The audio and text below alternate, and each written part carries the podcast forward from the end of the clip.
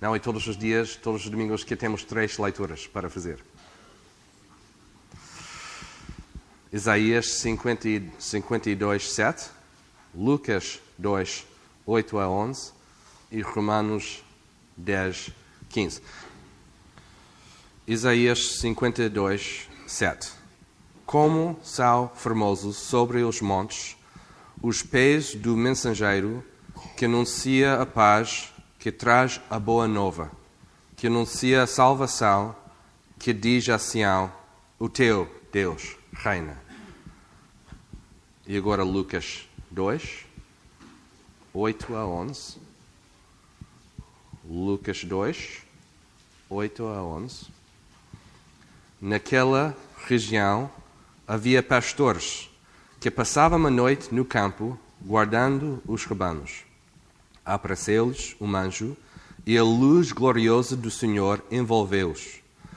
Ficaram muito assustados, mas o anjo disse-lhes: Não tenha medo, venho aqui trazer-vos uma boa nova, que será motivo de grande alegria para todo o povo, pois nasceu hoje, na cidade de Davi, o vosso Salvador, que é Cristo, o Senhor. E agora a última, leitura, Romanos 10, 15.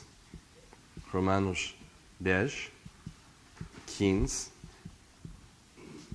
E como irá alguém pregar-lhes se não for enviado? Como diz a Escritura, como é belo ver chegar os que anunciam a boa nova. Toda pessoa é como a relva e toda a sua glória como a flor da relva. Seca-se a relva e cai a sua flor, mas a palavra do Senhor permanece para sempre. Vamos, vamos orar para começar o nosso tempo esta manhã juntos, por volta da palavra. Pai, obrigado por este dia e por mais uma oportunidade de abrir a tua palavra. Pedimos que o Espírito Santo possa preparar os nossos corações para ouvirmos a tua palavra e respondermos de acordo com a tua vontade. Obrigado por Jesus, que morreu na cruz em nosso lugar, que deu a sua vida para ficarmos restaurados a ti. Ajude-me, Pai, a pregar apenas a tua palavra e peço a presença do Espírito Santo para me corrigir se as minhas palavras não estiverem completamente alinhadas com a tua vontade para a nossa igreja. Em nome de Jesus. Amém. Ok, esta manhã quero pregar uh, três textos, como já lemos, uma coisa que ainda não fiz na minha vida. Porque normalmente escolhemos um texto e pregamos um texto. Simples. Mas é Natal. E por isso, este Natal, quero honrar este momento importante, pregando não um texto, mas três. Mais prendas para vocês esta manhã. Três prendas, três versículos, três uh, passagens. Como já lemos, um do Velho Testamento e dois são do Novo Testamento. Estes três textos representam a mesma ideia, ou melhor, o mesmo Deus que desde o início do mundo tinha um plano perfeito para nos salvar, trazendo uma boa nova para a humanidade através de Jesus Cristo. Quero, na pregação de hoje, sublinhar o aspecto importante da boa nova, que encontramos em Isaías, em Lucas e, finalmente, em Romanos. E, neste sentido, em toda a Bíblia. Em Isaías, a boa nova é a futura graça de Deus que vem por Jesus. Em Lucas, a boa nova é a chegada de Cristo ao nosso mundo, e em Romanos, a boa nova é a salvação que é encontrada só em Cristo. Quero falar sobre estes três textos e depois gastar mais tempo por volta da ideia da boa nova. E a nossa responsabilidade como igreja nesta época de Natal. A passagem de Isaías. Encontramos este texto imediatamente antes do famoso texto de capítulo 53. Aliás, o que encontramos aqui no capítulo 52, versículo 7, é ligado com o capítulo 53, porque o profeta está a falar sobre a futura chegada do Messias.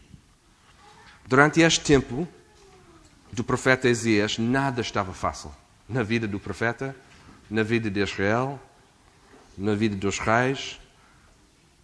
O reino já tinha sido dividido, Israel, temos Israel agora e Judá. Israel já foi conquistado. Israel já foi. Jerusalém estava a ser conquistado também. Havia muito pecado, muito pecado do povo, uma rejeição total de Deus, e o povo continuava a confiar em profetas falsos e outros deuses. Foi um tempo muito, muito escuro na história de Israel. E o profeta Esias, enviado de Deus para este povo, não tinha uma mensagem muito esperançosa uh, para o povo. O primeiro capítulo de Isaías começa por chamar o povo de Israel nação pecadora, povo cheio de crimes, raça de malfeitores e filhos desnaturados. Por que Isaías está a usar esta linguagem tão forte? O texto, o próprio texto, diz-nos porquê.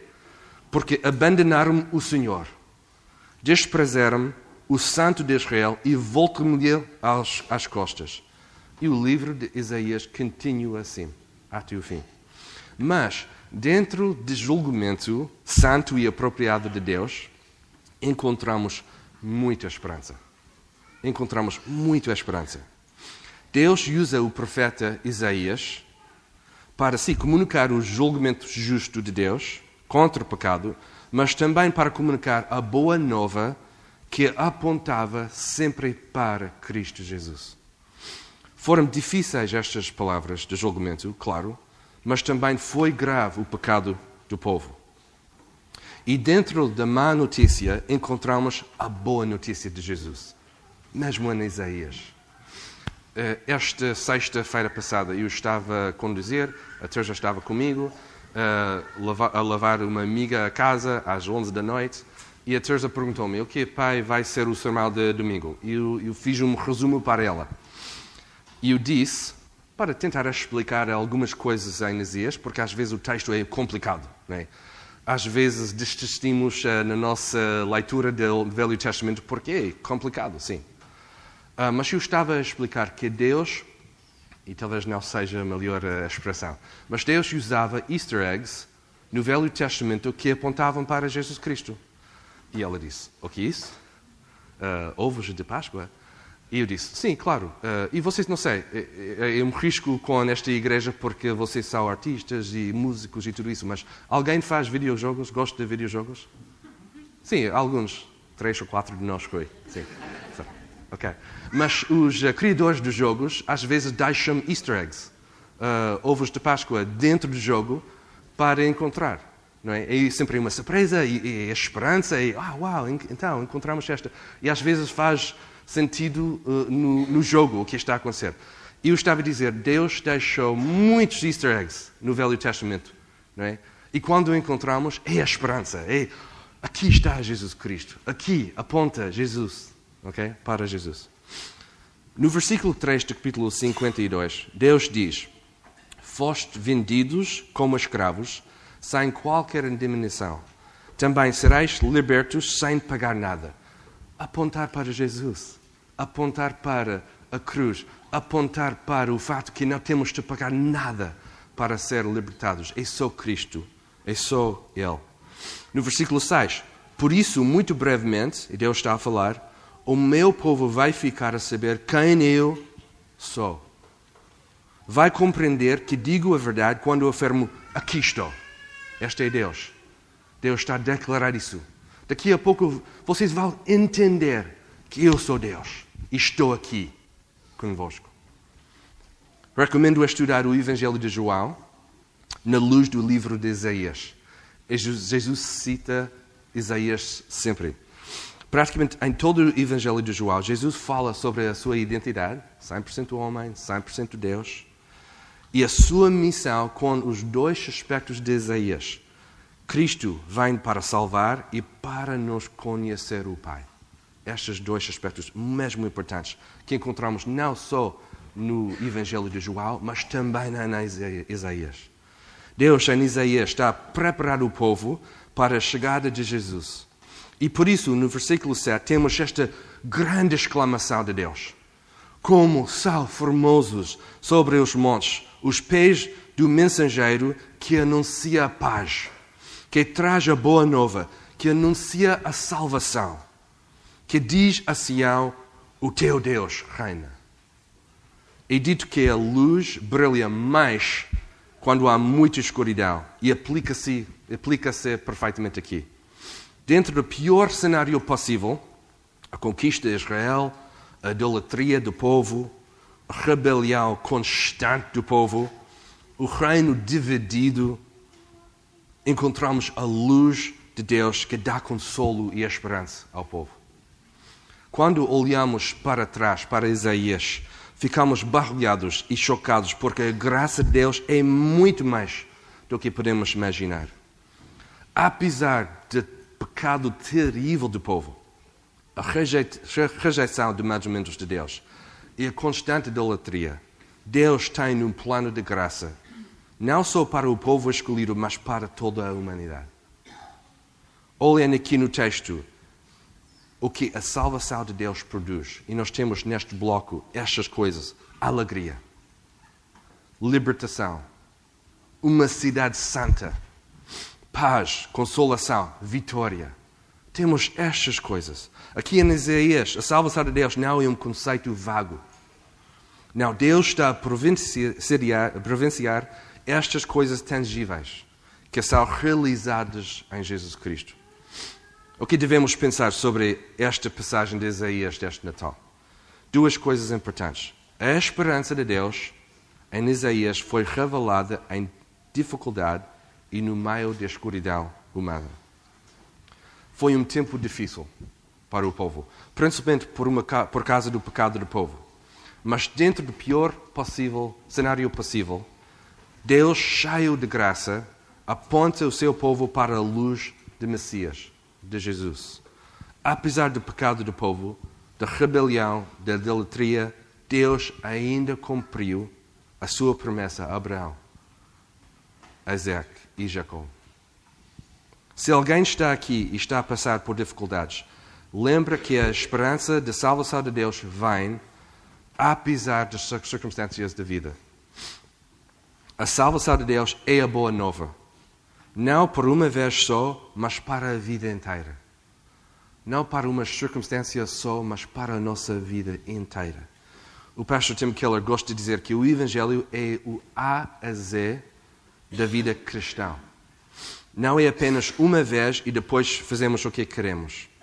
A salvação de Deus é suficiente para nos transformar durante toda a nossa vida. Também durante os momentos difíceis. Agora, em Lucas, temos o nascimento de Jesus. Um texto muito conhecido. Lemos todos os Natais, lemos todas as vezes na igreja. E este é exatamente o que foi profetizado durante o tempo de Isaías. Deus entre nós. Jesus que veio habitar conosco. A passagem que eu escolhi tem uma ligação forte com Isaías. No nascimento de Jesus, temos os anjos que anunciaram a boa nova aos pastores que passavam a noite no campo, guardando os rebanos. O anjo disse: Não tenha medo. Venho aqui trazer-vos uma boa nova que será motivo de grande alegria para todo o povo. Mais uma vez temos a boa nova de Deus. Desta vez não é da futura, mas é de agora. O anjo anuncia: Pois nasceu hoje, na cidade de David, o vosso Salvador, que é Cristo o Senhor. Estou a imaginar os mesmos anjos em Isaías a perguntarem a Deus: Será hoje? Será hoje que a tua salvação chega? E Deus, paciente e sábio, cumprindo o seu plano perfeito, ainda não, queridos anjos, ainda não. E naquela noite, aquela noite, Estou a imaginar a animação lá no céu quando o Deus Pai disse aos anjos: É agora, é agora. Vão levar a boa nova. E obviamente foi uma grande, grande festa. E posso dizer isso com certeza que foi uma grande festa lá no céu, porque aqui em Lucas encontraram, encontramos mais anjos que juntaram-se ao anjo, anjo mensageiro e louvaram a Deus cantando: Glória a Deus no mais alto dos céus e paz na terra aos homens a quem Ele quer bem. Não, não vou tentar cantar isso, mas é um cântico dos anjos. A boa nova aqui em Lucas é a chegada de Cristo, nosso Salvador. E mais uma vez, não é um conceito vago, não é? A salvação de Deus é agora fisicamente aqui, no nosso meio, pela pessoa de Jesus Cristo. E de acordo com Isaías 6, este menino que nasceu, o seu nome será maravilhoso, conselheiro, Deus forte, Pai da eternidade, Príncipe da paz. E o próprio nome Jesus, que vem do nome hebraico Yeshua, que literalmente significa Yahweh salva, ou Yahweh é salvação. Yah significa Deus e o verbo Yasha significa salvar ou resgatar. Lá dentro do nome de Jesus nós temos esta mensagem também. Temos em Jesus a chegada da paz, a restauração da relação entre Deus e homem e a razão pela, para muita alegria. A boa nova aqui produz muita alegria, porque o nosso Salvador está conosco. O nosso Salvador está conosco. A encarnação de Jesus é um ato de humilhação, a segunda pessoa da Trindade torna-se homem, e também um ato de iluminação. Mais uma vez, para demonstrar o mesmo Deus de Isaías, Deus que, apesar da escuridão e pecado do povo, tem uma luz de esperança para o seu povo. Também, de acordo com o Evangelho de João, o mundo preferia ficar na escuridão. E, neste sentido, Jesus vem para nos iluminar a verdade, para nos mostrar quem Deus é no nosso meio, para cumprir as palavras em Isaías, quando Deus diz: Portanto, o meu povo saberá o meu nome. Por esta causa, naquele dia, porque eu mesmo sou que digo: Eis-me aqui. A celebração de Natal e a chegada de Jesus é a boa nova de dizer: Deus está conosco. Agora Deus está conosco. Não há nada mais animado do que isto para entender que foi realizado a promessa de Deus no nosso meio. Deus entre nós. Que é motivo de grande alegria esta época de Natal? Que é motivo de grande alegria? E a terceira passagem é de Romanos. E agora encontramos mais uma vez a boa nova.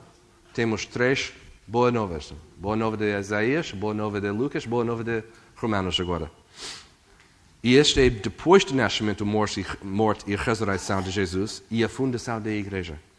Aqui temos Paulo, missionário e evangelista, que está a apontar para a exclusividade de Jesus Cristo na salvação. Paulo, em Romanos, está a apontar para a salvação somente em Cristo. Como Paulo diz em Romanos 1,16, o Evangelho, que significa boa nova, é o poder de Deus para a salvação de todo aquele que crê, primeiro do judeu e também do grego. Paulo gasta tempo em Romanos em duas partes importantes: a má notícia do nosso pecado e a boa nova de Jesus que leva a nossa nova vida, agora em Cristo. Esta nova vida agora em Cristo. Paulo, no capítulo 10, querendo a salvação de Israel, não faz nenhuma concessão com a verdade. Tal como o pastor Felipe pregou na semana passada, a salvação não é encontrada ou assegurada porque és filho de Abraão, ou és português, ou és americano, ou és brasileiro. Paulo faz este apelo: se com a tua boca confessares ao Senhor Jesus e no teu coração creres que Deus o ressuscitou dos mortos, serás salvos. Por isso, a salvação é só assegurada em Cristo. Imediatamente depois da declaração sobre salvação, Paulo cita a passagem de Isaías, a nossa passagem para hoje. Qual formosos os pés dos que anunciam a paz, dos que anunciam coisas boas. E esta ligação está feita entre, entre o Velho Testamento, o nascimento de Jesus e agora a Igreja. Mais uma vez, esta passagem aqui em Romanos está ligada com Isaías e também Lucas. Paulo está a dizer: esta boa nova que foi anunciada é Cristo que morreu na cruz por nós. E no mesmo tempo, Paulo, Paulo está a chamar pessoas, judeus, gregos, todos, para crerem no Evangelho. Há muito para dizer nestas passagens. Podemos ficar muito tempo por volta de cada passagem. Mas quero mesmo esta manhã ficar por volta da frase a boa nova. Em Isaías, a boa nova é a futura graça de Deus em Cristo Jesus no meio das dificuldades. Em Lucas, a boa nova é a chegada de Jesus no nosso mundo, ao nosso mundo, para nos salvar. Em Romanos, a boa nova é a salvação de Deus em Cristo, com o pelo cremos e sermos salvos. Em todas as passagens, a boa nova é uma razão pela muita alegria. Muita alegria. Em Isaías, a alegria está no futuro reino de Deus e a consumação de todas as coisas. Em Lucas, a alegria está no presente. Deus no nosso meio. Jesus aqui conosco para nos salvar e para nos ajudar a conhecer o Pai. Em Romanos, a alegria está no convite. O prazer de trazer a boa nova aos outros que precisam de ouvir a mensagem da salvação. Esta boa nova mudou a minha vida. Esta boa nova mudou a minha vida completamente. Mudou a vossa vida também.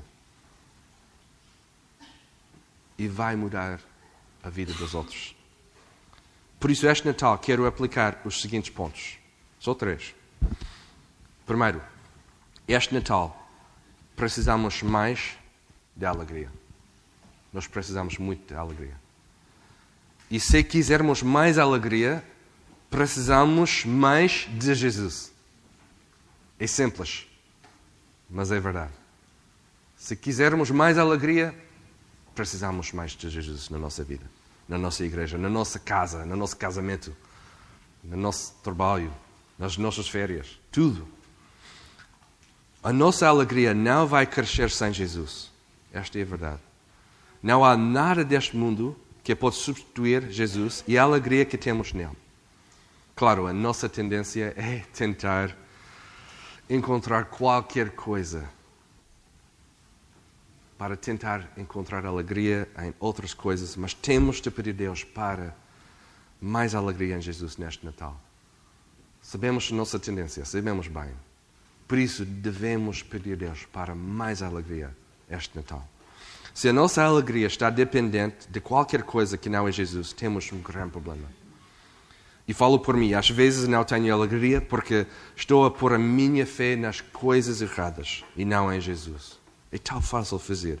E este Natal precisamos de recapturar a simplicidade da alegria em Cristo. A simplicidade. Não tentar arranjar outras formas ou, ou complicar as coisas, que é a nossa tendência, mas a simplicidade da alegria em Cristo. Temos de ter isso. Alegria, porque a promessa de Deus foi cumprida completamente em Jesus. Alegria, porque Jesus vai ao nosso mundo para nos salvar. Alegria, porque outros precisam de ouvir a poderosa mensagem da salvação. Segundo ponto. Este Natal precisamos mais de louvor mais louvor no nosso meio, na nossa igreja, na nossa família. A chegada de Jesus é uma celebração de louvor. Quando percebemos o milagre de encarnação e tudo que isso significa na nossa vida, não há nada melhor do que louvar o Deus, louvar o Deus, porque não há nada melhor do que isso. Somos criados para fazer isso. Este é o nosso propósito este é o propósito da nossa igreja. Louvor a Deus, louvar Deus. A alegria do nascimento de Jesus, o nosso Salvador, leva-nos aos cânticos. Leva-nos a declarar que Deus é digno de nosso louvor. Se a mensagem da salvação e a chegada de Jesus não provoca em ti um grande desejo de louvor, és morto espiritualmente falando. É simples. És morto. Porque este deve produzir alegria e este grande desejo de louvar Deus. Esta mensagem deve produzir em nós a incapacidade de ficarmos quietos. A incapacidade. Deve produzir em nós o desejo de louvar Deus com todo o nosso coração, mente, alma e forças. Deve produzir na nossa vida uma vida transformada, que uma exclamação de louvor todos os dias, que os nossos próprios, as nossas próprias vidas é uma exclamação de louvor no nosso meio. Deus criou-nos para o louvor todos os nossos dias. Por isso estou a dizer que o nosso louvor deve ser visível, deve ser alto e deve ser constante este Natal. Deve ser. Não cessa nem um minuto na nossa vida. Não há descanso para a pessoa que foi salva por Deus. Não há descanso. Mesmo no nosso descanso, bom descanso que Deus criou por nós, louvamos o Senhor que criou este descanso para nós. E um dia, face a face com Deus, vamos louvar completamente e perfeitamente o nosso Criador. Que alegria! Até lá, temos o dress rehearsal, o ensaio, para nos preparar para uma eternidade do louvor. Por isso, este Natal, queremos mais louvor na nossa igreja, mais louvor na, nossa casa, mais louvor por volta da mesma mesa quando celebramos o nascimento de Jesus quando comemos, quando falamos, quando conversamos, quando convidamos. Queremos mais louvor no nosso meio. E terceiro, este Natal precisamos de ser bons missionários. Esta. Esta para mim é uma alegria dizer isso à igreja. Este Natal precisamos de ser bons missionários. O Charles Spurgeon, o grande pregador inglês, um dos meus heróis, uh, ele disse uma vez esta frase: Todo cristão é um missionário, orem, orum, impostor. Deixe-me repetir. Todo cristão é um missionário, orum, impostor. Forte, é? Mas este é Charles Spurgeon, mesmo forte. A boa nova de Jesus não fica contigo. Não fica contigo. Não é um tesouro que recebeste para agora colocar no teu roupeiro e nunca mais usar. Se a boa nova chegou a ti, precisas de convidar outras pessoas também. Se a boa nova de Jesus chegasse ao pastor Mark, então é para outros também.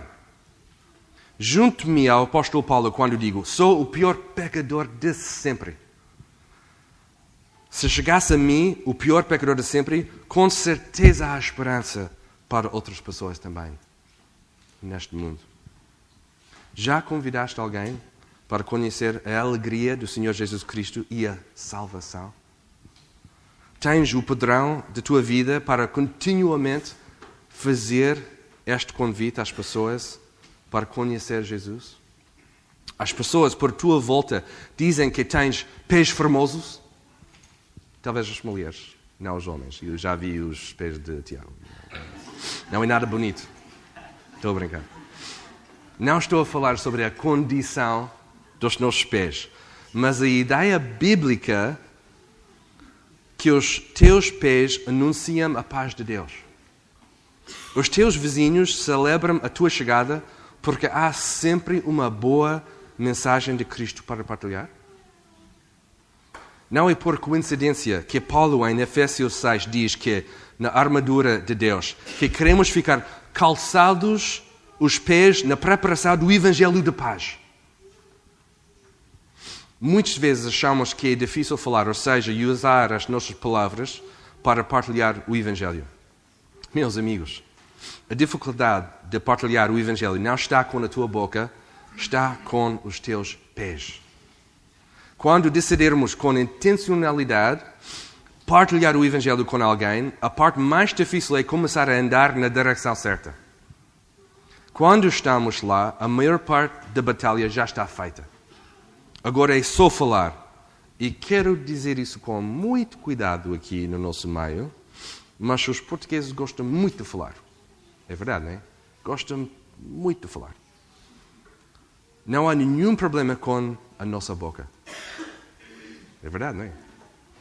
Mas às vezes parece que os nossos pés não funcionam muito bem.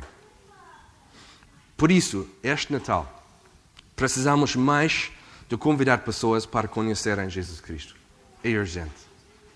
Como Paulo diz em Romanos 10, Como, pois, invocarão aquele em quem não crerão?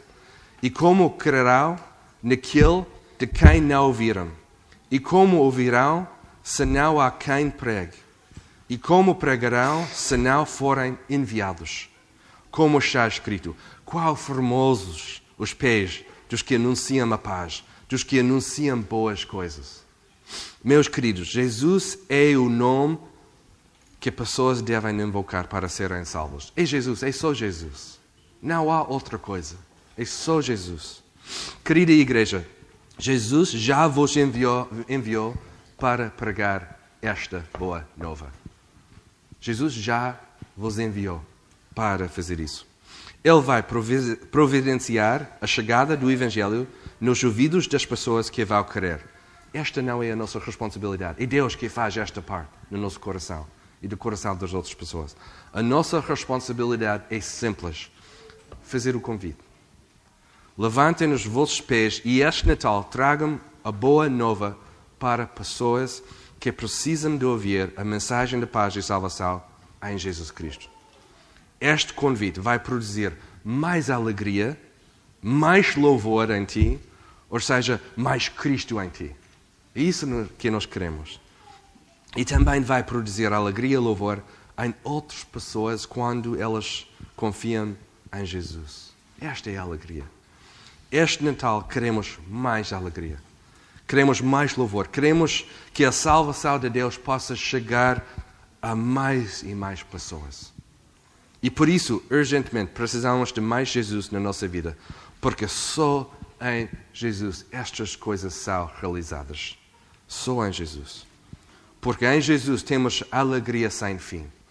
Porque em Jesus podemos louvar Deus em espírito e na verdade. Porque em Jesus há salvação. Que Deus possa produzir em nós a boa nova do seu Evangelho, aqui na nossa igreja e além. Bom Natal a todos.